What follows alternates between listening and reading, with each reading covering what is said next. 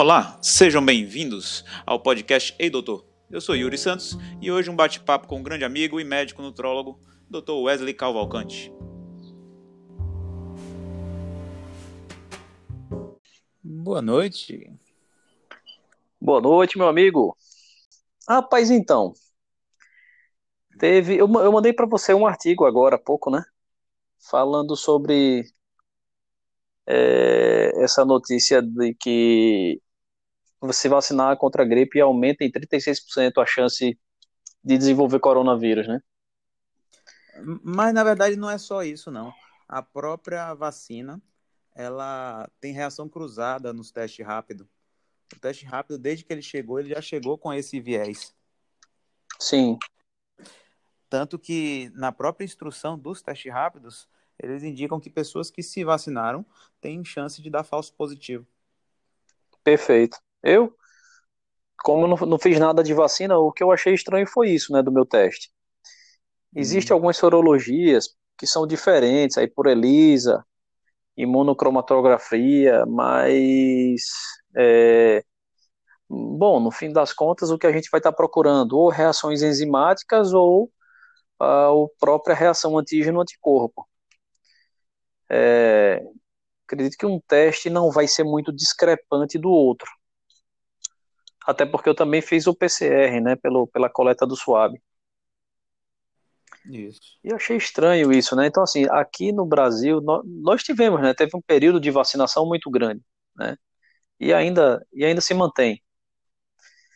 Então a gente fica pensando, será que essas pessoas que tiveram é, algum quadro gripal por uma, por uma reação mesmo, né, do, da vacinação da gripe, e acham que, que são sintomas de coronavírus, ou as pessoas que têm realmente rinovírus, tem algum, alguma síndrome viral, né?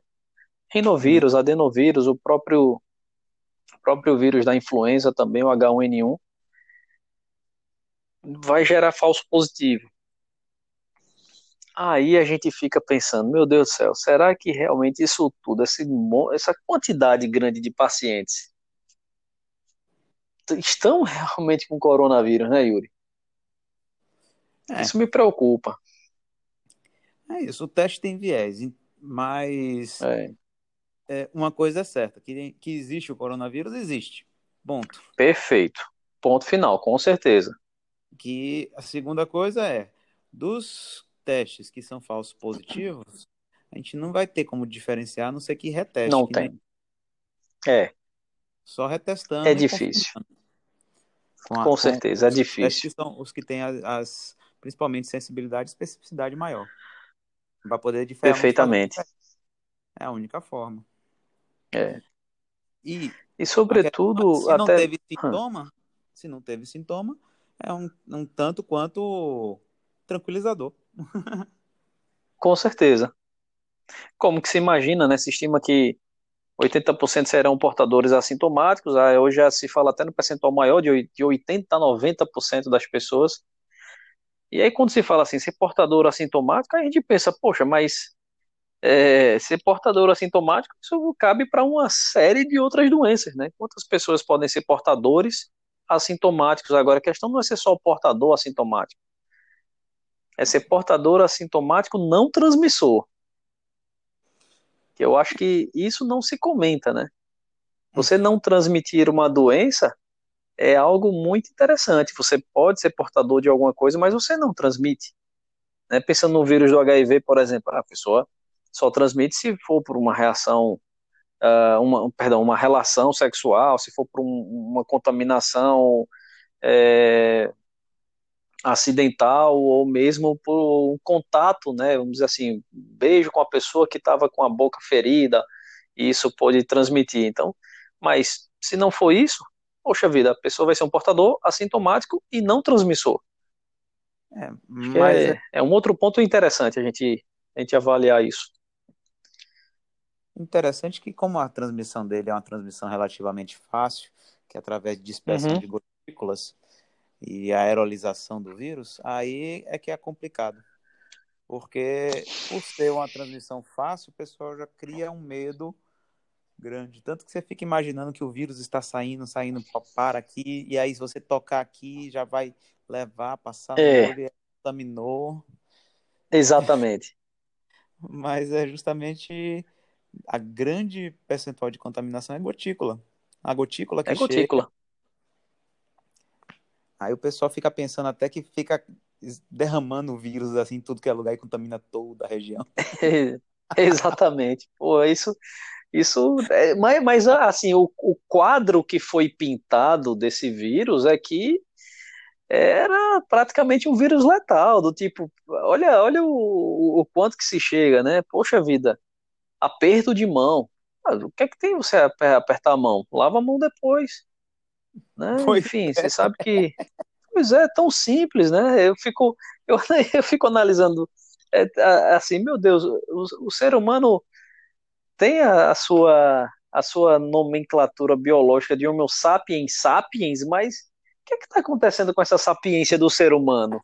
Né? Os caras proíbem de ir à praia, cara, de tomar um banho de mar. Eu, eu fico me perguntando. Eu acho que tem um certo benefício nisso. Pelo menos os peixes estão agradecendo, né? Porque a gente não vai estar sujando a água do mar. Agora, proibir que a pessoa chegue até a areia da praia, que vá até o mar. Rapaz, o, o- qual, é, qual é a lógica científica viral de que o vírus está na água do mar está na areia e você vai se contaminar? Porque não, aglom, é. né, não, não aglomerar, a gente até concorda, mas caramba, o Brasil, você olha o litoral do país inteiro, poxa, quantas praias nós temos. É, enfim, é uma forma da, da- das cidades litorâneas você ter um pouquinho, é, mas pelo menos de um lazer mental para as pessoas. Não, você não pode aglomerar, você não vai ter bebida alcoólica, você não vai fazer tantas coisas quanto se fazia antes, mas tomar um banho de mar, cara, pelo amor de Deus, é, é, aí, é aí aglomera nas filas dos bancos, né? Pois é. Não vamos aglomerar no ar Para- livre, vamos aglomerar na fila do banco. Vamos deixar o pessoal aglomerado em casa Ex- ou em qualquer Exato. lugar. Vamos fazer fila para poder distribuir comida.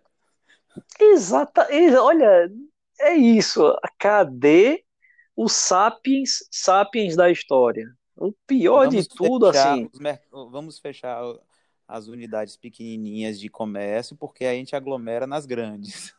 nas grandes, exatamente. Aí prejudica o pequeno comerciante, mas o grande tá tudo beleza. E nem tá tão beleza assim, né? Porque supermercados grandes é, sofrendo com essa pandemia também, é, sofrendo a ponto de serem vendidos e agora tendo outras redes é, comprando para criar uma nova forma de, de supermercado, né? Né? Então Aí chegou, não aí sei já- se Aí já entra, começa a entrar na, nas- nos problemas econômicos da coisa. econômicos, é. Agora, essa parte do vírus é bem interessante, né? A, a característica viral, né, dele. É, coronavírus, por ser um, um, um RNA vírus mais diferente do outro, ser- dos outros, né, por ser vírus encapsulado. Aí o pessoal diz assim que se assemelha realmente à característica do HIV pela resistência, né, a dificuldade que se tem de atacar ah, o próprio vírus, porque ele burla essa esse sistema de defesa e, e fica durante mais tempo, né, causando esses sintomas. É, aí, aí essa parte começa a ser uns detalhezinhos que é até de cair de entender, na verdade. É, o, o, o estudo, eu, eu acho o nosso país muito interessante nesse ponto de vista, é, porque ele é muito dicotômico, ao mesmo tempo que você tem, é, assim, um, uma, um apelo à pesquisa e que as coisas precisam ser melhoradas, a gente tem também no Brasil é, laboratórios de, é, de nível grau 3 de segurança também, né, de, de, é, de farmácia, de tudo. Né? Recentemente, dia 21 de, de maio, Uhum. é, lá na Universidade de Campinas, é, esse estudo saiu recente, foi, foi um, assim, gerou uma, uma repercussão muito boa, né? Ao meu ver, isso vai dar muito pano para manga. É, tinha um pessoal, a, a, equipe é grande de estudiosos e cientistas brasileiros, né? Hum. Mas o que me chamou a atenção é que tinha assim um laboratório de imunometabolismo, né? Eu fiquei, nossa senhora. Imunometabolismo. Você olha, imunometabolismo, cara, que negócio interessante, né? Você avaliar a imunologia do metabolismo. E o que eles, o que eles observaram é que assim os monócitos é, tinham um papel fundamental também sobre a replicação viral, sobre a sinalização e a liberação dessas citocinas inflamatórias, que era o que a gente mais via, né, logo no começo da doença, assim, todo mundo falando é, que o grande problema do coronavírus era a resposta inflamatória ampliada que causava no corpo. Então, começou a, esses estudos a serem aprofundados e vendo que as citocinas inflamatórias, interleucina 6, interleucina 1, beta, é, o interferon, uh, perdão, uh, o TNF, o fator de necrose tumoral. Então, o, o, que, o que avaliou foi assim: a resposta inflamatória era muito grande. E aí, o, a, a relação, Yuri, que eles fizeram foi sobre o mecanismo pelo qual o coronavírus é mais grave em pacientes com diabetes.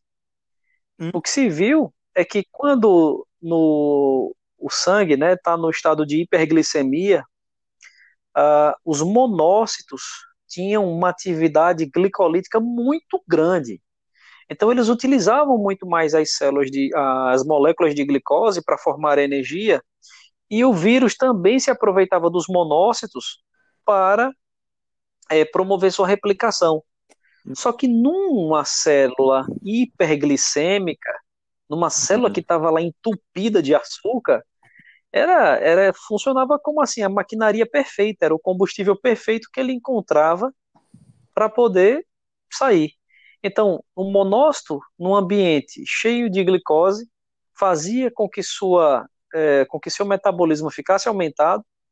Na presença de um coronavírus, isso facilitava a entrada dele mais fácil ainda no monócito, gerava mais citocinas inflamatórias e diminuía a resposta dos linfócitos. Olha que negócio impressionante. Você fica olhando assim, caramba, como é que uma coisa é tão perfeita assim? Então, né? na verdade, perfeito no sentido da do, da questão do ciclo de Krebs está sobrando energia lá do, da Sim. glicose e uau. É. E aí se, se aproveitava de toda essa energia sobrando para fazer duplicação viral. Totalmente, rapaz, impressionante. Uau. E aí o que o pessoal fez foi, foi é, criar um tipo, como se fosse alguma medicação, né? Criar um medicamento e tal, é, que bloqueava a entrada da glicose nos monócitos. Cara, a resposta foi impressionante. A resposta foi que, principalmente, não, não, não somente a medicação, mas alguns antioxidantes também, porque tem as zeros, né, espécie reativa de oxigênio, hum. Que afetavam muito as mitocôndrias também. E a gente sabe, mitocôndria é, é, é assim, é a usina de energia de uma célula, né? Exato. Então, uh, os, os, monócitos estavam com atividade mitocondrial hum. é, aumentada nesse sentido, mas aumentada por uma, por uma maneira negativa. E aí eles criaram esse medicamento que acabou assim simulando um tipo de medicamento, né, que fazia com que o monócito não recebesse glicose. E a resposta foi impressionante, porque caiu muito a replicação viral, caiu drasticamente a, a liberação de citocinas. Nos pulmões, eles perceberam que as células pulmonares foram muito menos afetadas e a taxa de linfócitos melhorou. A gente fica, cara, que negócio legal. Trazendo para metabolismo, o que, é que a gente avalia? Como é que um corpo não tem glicose? Quando faz jejum. Hum, isso. Quando faz jejum, deixamos de colocar tanta glicose na corrente sanguínea. Até porque tipo, o corpo vai ter a gordura que a gente tem em glicose através do fígado. Isso, a gente vai fazer neoglicogênese, mas assim, né, mas essa neoglicogênese ela é, ela é intrínseca. É. Exatamente, é para manter o metabolismo basal funcionante, mas não para um estado de hiperglicemia. Exato.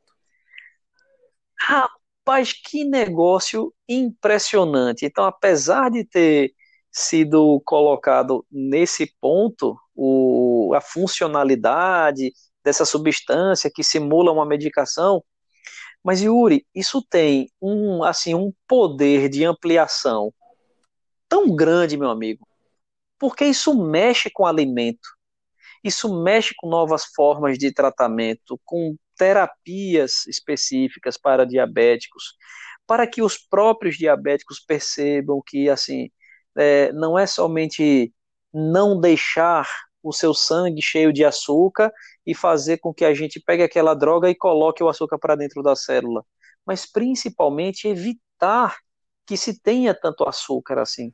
E pelo que você tá falando que as pessoas aí, consumam menos carboidratos. Pelo que você está falando aí, essa droga vai ser excelente no tratamento da própria diabetes. Porque um dos fatores Exatamente. mais, mais determinantes da, da diabetes é justamente como a hiperglicemia acontece muito, os, se eu não me engano, é até os monócitos que ficam responsáveis de, de tratar das, digamos assim, das células que das células e captar um pouco dessa glicose que está sobrando. E aí, ou seja, o processo de Exato. De tempestade de, de toxina, Inflamação, de né? inflamação, É, vai continuar acontecendo. Se essa, essa molécula tem esse poder todo, ela vai conseguir tratar a diabetes de forma muito boa. O problema é que ainda precisa exatamente. diminuir a questão da glicose, que é a questão da alimentação. Exatamente. Exatamente.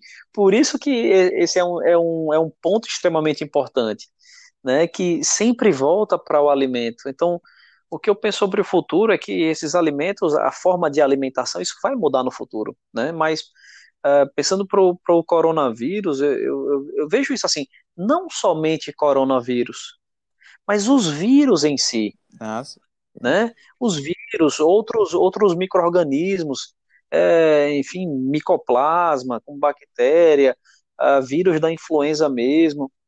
Tinha um, tem um estudo na cardiologia que fala é, que alguém que teve, por exemplo, vírus da gripe, em até um ano, ele corria riscos de ter mais infartos, né? Porque a, a resposta inflamatória que o vírus causava não era o vírus que estava literalmente matando, mas é a resposta inflamatória nos vasos sanguíneos. Isso. O problema é a resposta inflamatória que o nosso corpo causa tentando nos defender. Então, inflamação não é uma coisa ruim. O problema é quando a resposta é exagerada, né? Exatamente. O Uma problema é quando a resposta é exagerada, ela vai causar danos, principalmente vasculares, e isso depois, ao corpo precisar se re- regenerar, ele vai causar aterosclerose em nível mais alto. E isso pode dar causar problema. Perfeitamente. Exato. Porque a gente tem essas espécies reativas de oxigênio é, que são, são fatores é, não antioxidantes, né? São pró-oxidativos. Então, é, gera um envelhecimento vascular muito maior. E aí, com o envelhecimento vascular aumentado, o que acontece é resistência vascular aumentada, a tendência a ter mais hipertensão, tendência a ter descompensações em, em vários órgãos. Os órgãos precisam de sangue.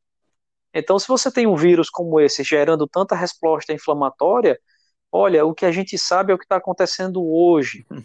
Mas como é que como é que serão os pulmões dessas pessoas, os sobreviventes de casos graves, né? Como é que será o pulmão, o pulmão- os pulmões dessas pessoas daqui a 10, 20 anos?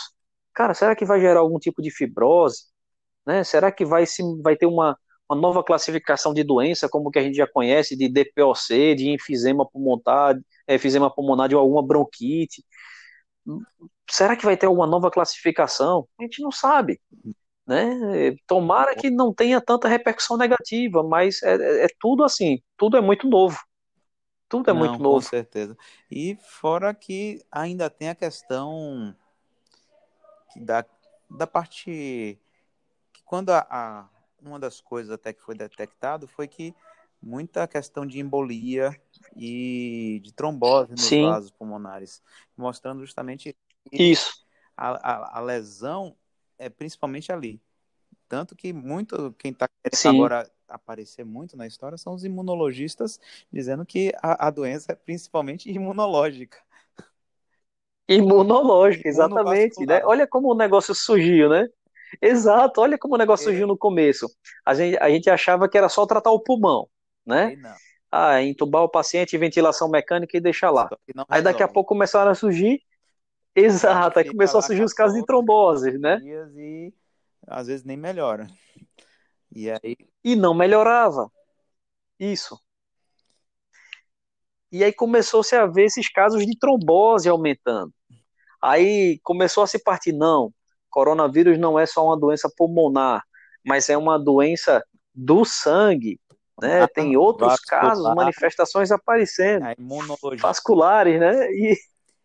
e uma coisa que eu estou achando muito interessante é que a gente está tendo cada vez que aprimorar e, na verdade, refinar a questão do diagnóstico para entender o que é que ela está acontecendo e como que a gente vai agir para poder converter e evitar, na verdade. Sim, e evitar. Eu, eu, um outro ponto que eu vejo assim, é, tem o lado, o lado bom da história. Poxa, todos os períodos que o mundo passou por algum grande problema, ou causado por pandemia, ou causado por nós mesmos, né, seres humanos, de guerra, de tudo, sempre tem o outro lado da história, que em algum momento ocorre algum desenvolvimento, né? Enfim, desenvolvimento tecnológico, de novas formas de pensar. E talvez para muitas doenças, a gente estava muito acomodado, vamos dizer assim, na forma de pensar e de, e de tratar. E talvez essas repercussões que o coronavírus veio causando, que eu acredito que não somente ele, como você já viu, a gente já sabe de infecções cruzadas, co-infecções, além de coronavírus, a pessoa também tem lá H1N1, né? Então, assim, poxa, o que realmente os vírus estão causando no nosso sistema vascular. Então, acho que essa forma de pensar, essa imunologia vascular, isso vai ter uma importância muito grande. Muito grande. Porque, como nós sabemos, né, o sistema sanguíneo é um sistema, um sistema hematopoético, então é, a, gente, a gente tem órgãos específicos para isso. Né? A gente tem a medula óssea, nós temos baço que faz parte do sistema hematopoético ali de, de defesa, é, o baço quem faz hemocaterese, que é, é, é, retira as hemácias velhas da corrente sanguínea, e com isso tem uma produção nova, mas não é só isso, a gente tem a medula óssea produzindo todos esses fatores, os glóbulos brancos que produzirão os monócitos, então olha a importância disso, né? Poxa, a gente chega num ponto de imunometabolismo, de ver como é que o monócito tem uma importância tão grande? Então, talvez a gente vai olhar agora para um hemograma, né, ah. com muito, com muito mais é, carinho, né? Não, mas não só isso. Se a gente parar para pensar de doenças importantes virais que a gente teve recente, a gente teve a Zika. Sim. Olha a problemática sim, que a Zika sim. trouxe. Olha a questão da, é. da microcefalia, afetando realmente principalmente nas gestantes, causando microcefalia, alterações do, do sistema nervoso central para poder causar totalmente essa alteração. E são alterações realmente no níveis celulares, porque o bebê em desenvolvimento. Isso. Então, vírus causando problemas em nível celular. Aí a gente vai depois chikungunya, que foi quase a mesma, na mesma época. Isso. Chikungunya, a mesma coisa, causando problemas reumatológicos até gravíssimos. Reumatológicos. Pessoas com dores. Isso. Então, causando, um, de novo, tempestade de, de citocinas, levando realmente à inflamação crônica. Poxa, tanto que muita gente nunca tinha tido problema é, articular, ficando com problema articular, ficando com problema de dores crônicas, complicadíssimo. Até Isso. complicado de se tratar até hoje. Tem gente que ainda até hoje Isso. pega no consultório com, com dor crônica por conta da chikungunya. Exatamente. E como você falou, a gente Predispondo... vai ter ainda a resposta do pessoal do Covid. Quais vai ser as sequelas que essas pessoas vão É. Sequelas pulmonares? Sequelas vasculares? Essa semana Exatamente. mesmo teve uma criancinha, um ano de idade, que praticamente vai ter o pé amputado por conta de um problema vascular e, E isso foi causado pelo Covid. Perfeito. O, o, a gente sabe a, a, o ambiente favorável de hipercoagulabilidade, né? Você tem a estase sanguínea, você tem o fator predisponente da, da, da inflamação, da infecção. E não, isso, e não só isso. Enfim. Um outro mecanismo que começou a ser explorado é que o COVID ele consegue fazer, digamos assim, pegar a parte M da hemoglobina e desconectar, causando até realmente estados, é, um estado de aumento de ferro no organismo, de deposição de ferro, que isso poderia até ser a causa da, do problema Sim. vascular. Eu, ainda, eu, eu particularmente ainda não entendi direitinho como é que funciona essa, essa desconexão da, da parte M da hemoglobina. Mas perfeito, eu acho que é perfeito. um dos caminhos também de a gente tentar solucionar. Eu acredito até que se uhum. fornecer, uhum. digamos assim, os minerais que, que ajudam no fornecimento e no acoplamento tanto da, da ferritina, da transferrina, possa ser que melhore até também para as pessoas. Exato, o próprio nível de ferritina, ah, assim como que a gente vê, né, ferritina muito baixa é um sinal muito mais de, de, de anemia. Uma ferritina muito alta já demonstra muito mais um grau de inflamação, uhum. né, que um indivíduo possa ter. E o grande detalhe que a gente vê nessa, assim, nessa pandemia é que existe aquela história assim é, de várias pessoas saudáveis e que desenvolveram formas graves ou mesmo que morreram. Mas é, dizer que as pessoas eram saudáveis porque ela disse que nunca sentiu nenhuma dor é, ou porque não tinha pressão alta ou diabetes diagnosticado é meio é meio que complicado a gente falar isso, né? Vale a pena a gente até fazer um outro um outro áudio, né, sobre o que o que a gente pensa sobre saúde, né? O que a Organização Mundial de Saúde fala sobre saúde. Verdade. Mas é, né? Mas assim as pessoas estão considerando assim, poxa, fulano era saudável e morreu do coronavírus. Eu eu estava no hospital e o rapaz a gente estava entrando na, na ala do setor gripal e ele dizia isso, né, que perdeu um sobrinho de 35 anos é, por causa do coronavírus e que estava, poxa, o cara novo e era padre. Aí foi, mas ele tinha algum problema de saúde, né? Aí ele disse, não, ele não tinha não, mas é, ele, ele tinha feito uma cirurgia bariátrica recente.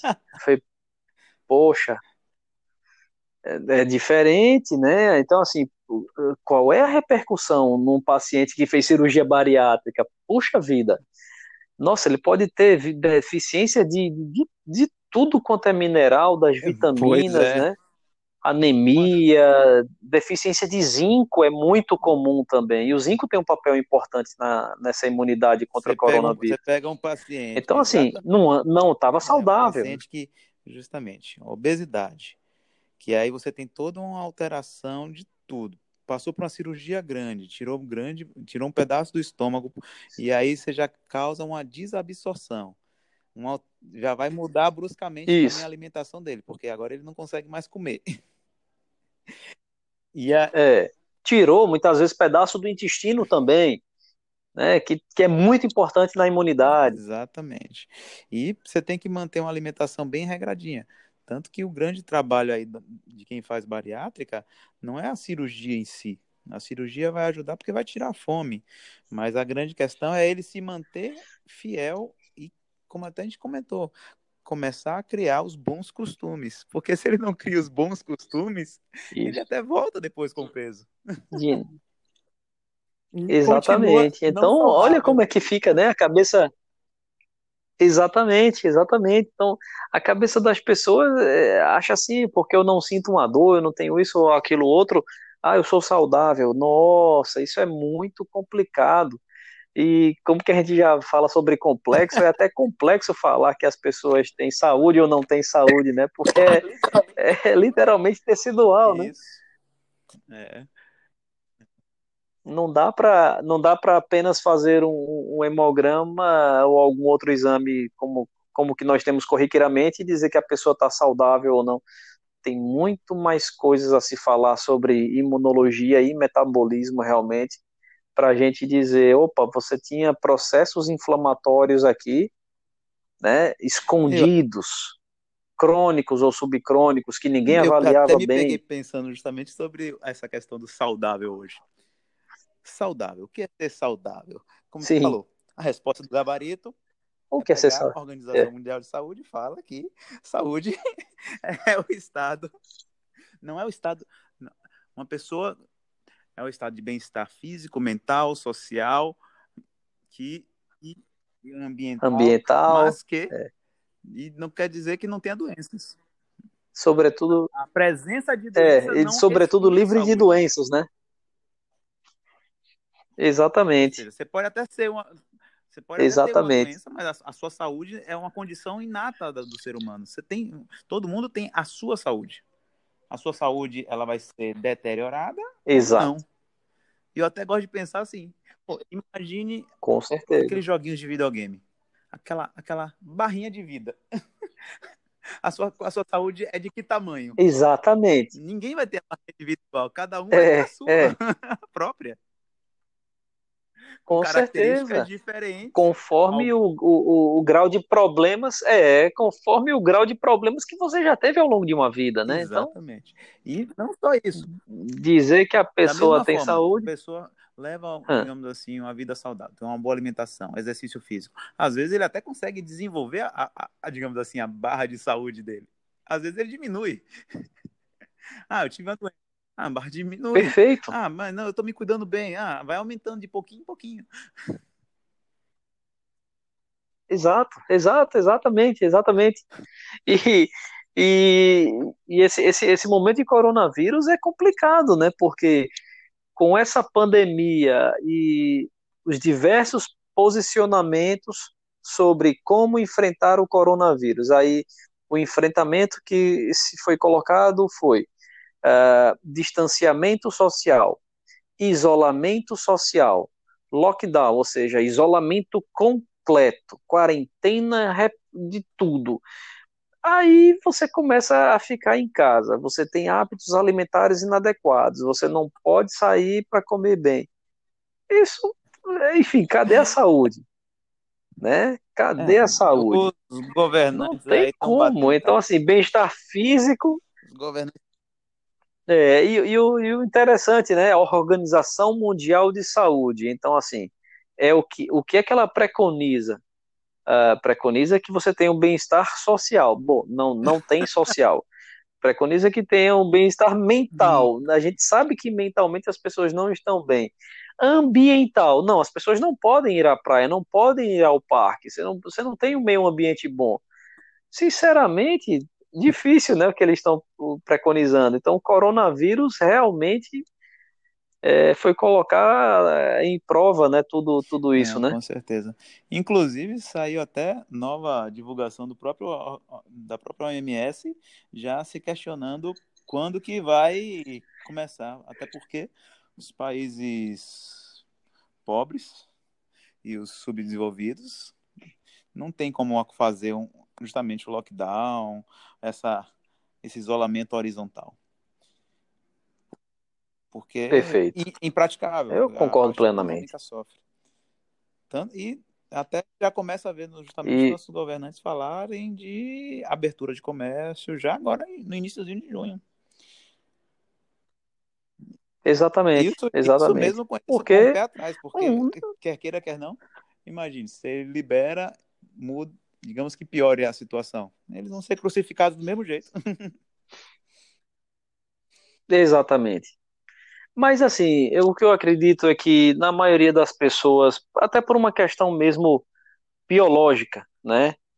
ah, a gente passou por um momento do tipo assim, quem poderia realmente pegar?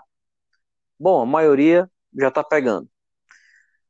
A, a, a velocidade com que isso vai acontecer agora, quer dizer que o coronavírus vai sumir? As pessoas estão meio que esperando como se fosse assim uma cura e acabou o coronavírus. Isso não existe, porque é, é um vírus que já é muito bem comprovado que ele é, é de surto, é de período, tudo. O que, é que a gente tem que fazer? Se, se precaver, se prevenir para não ter novos surtos.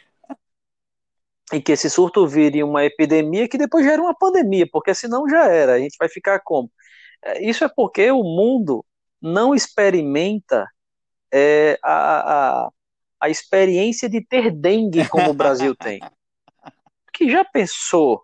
Já pensou se o mundo começa a ter dengue para cá e para colar? Vamos fechar tudo porque tem dengue.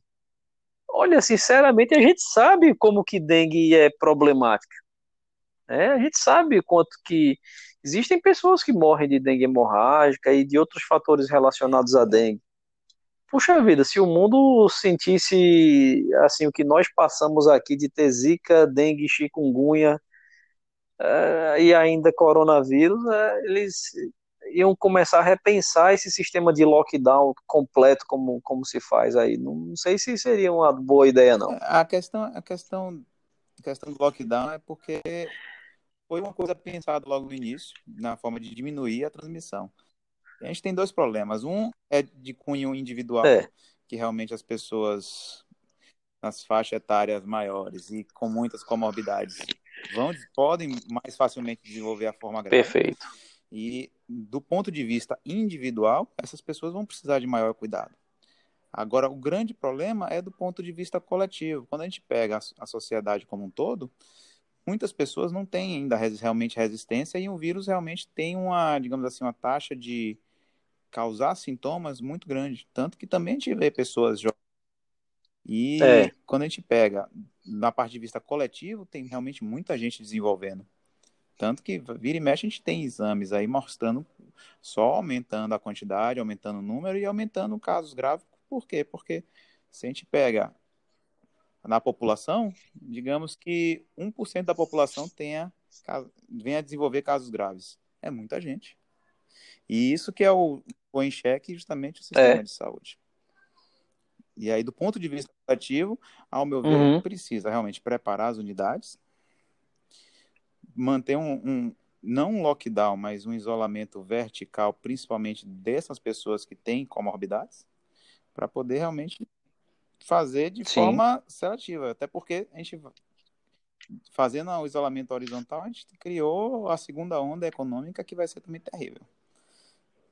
Vai ser pelo menos aí uns dois Exatamente. anos. Exatamente. Pra, no mínimo, para poder botar a economia no patamar que estava antes daí.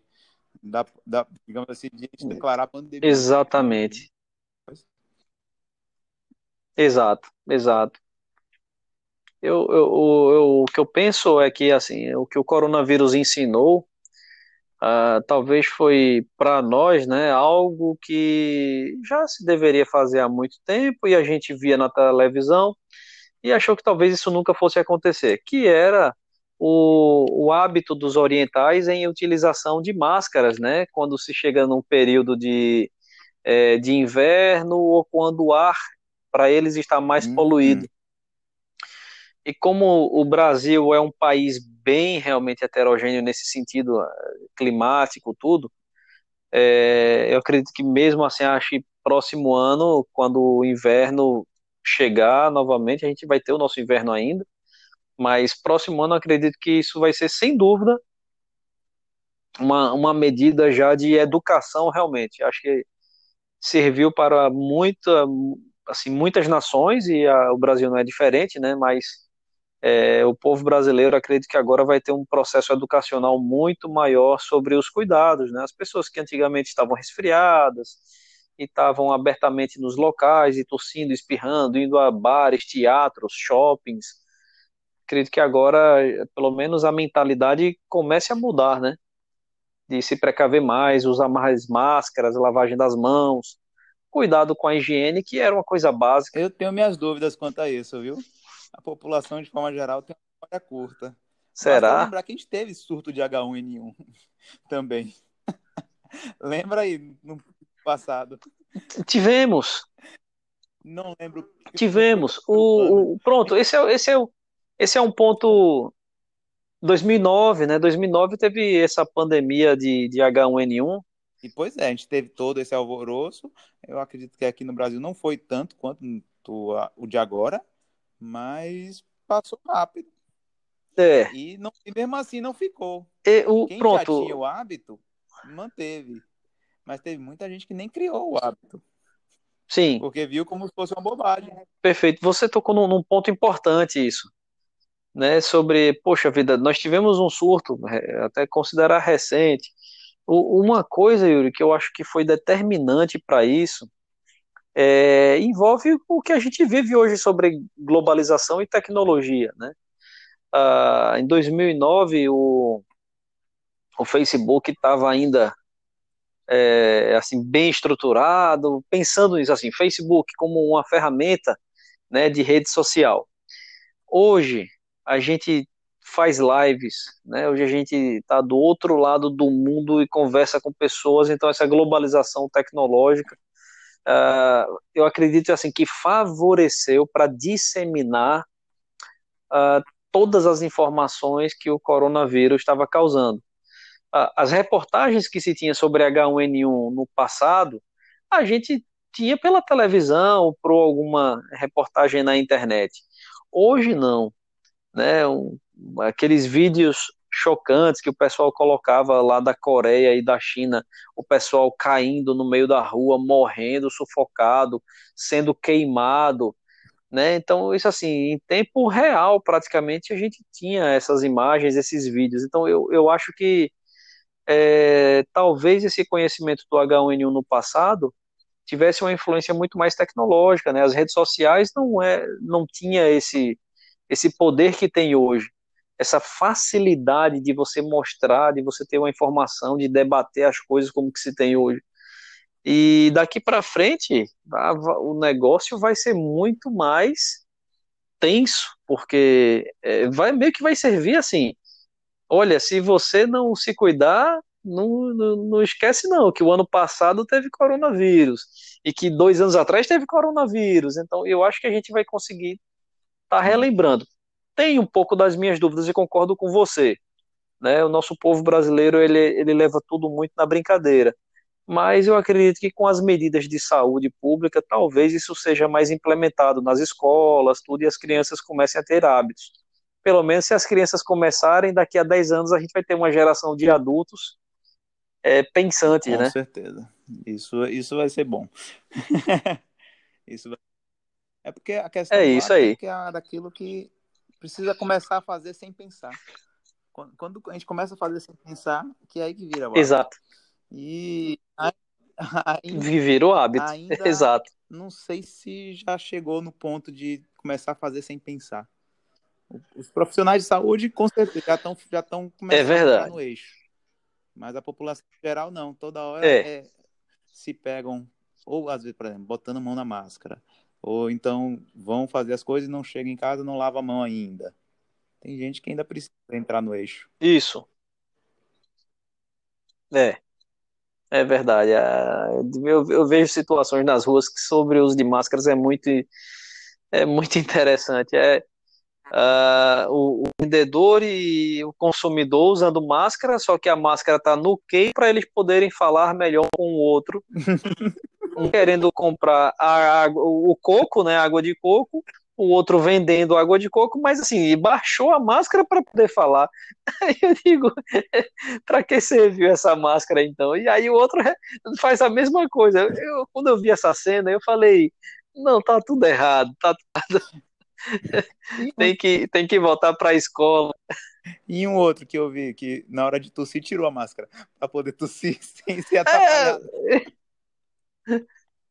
Exatamente, atrapalhar a tossida dele. Ah, enfim, não, tem, acho que tem... não vai deixar eu espalhar.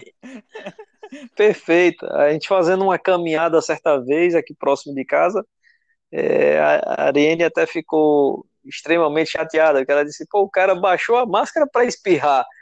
Enfim, então tá meio complicado. O uso da máscara, o pessoal não tá entendendo ainda como é que funciona. Máscara é para ficar na cara mesmo, não é para tirar, não.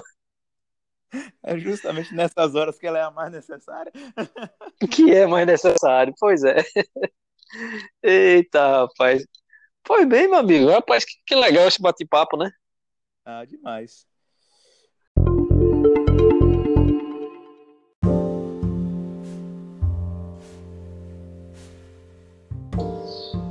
Muito obrigado pela audiência de vocês e até o próximo episódio. Tchau!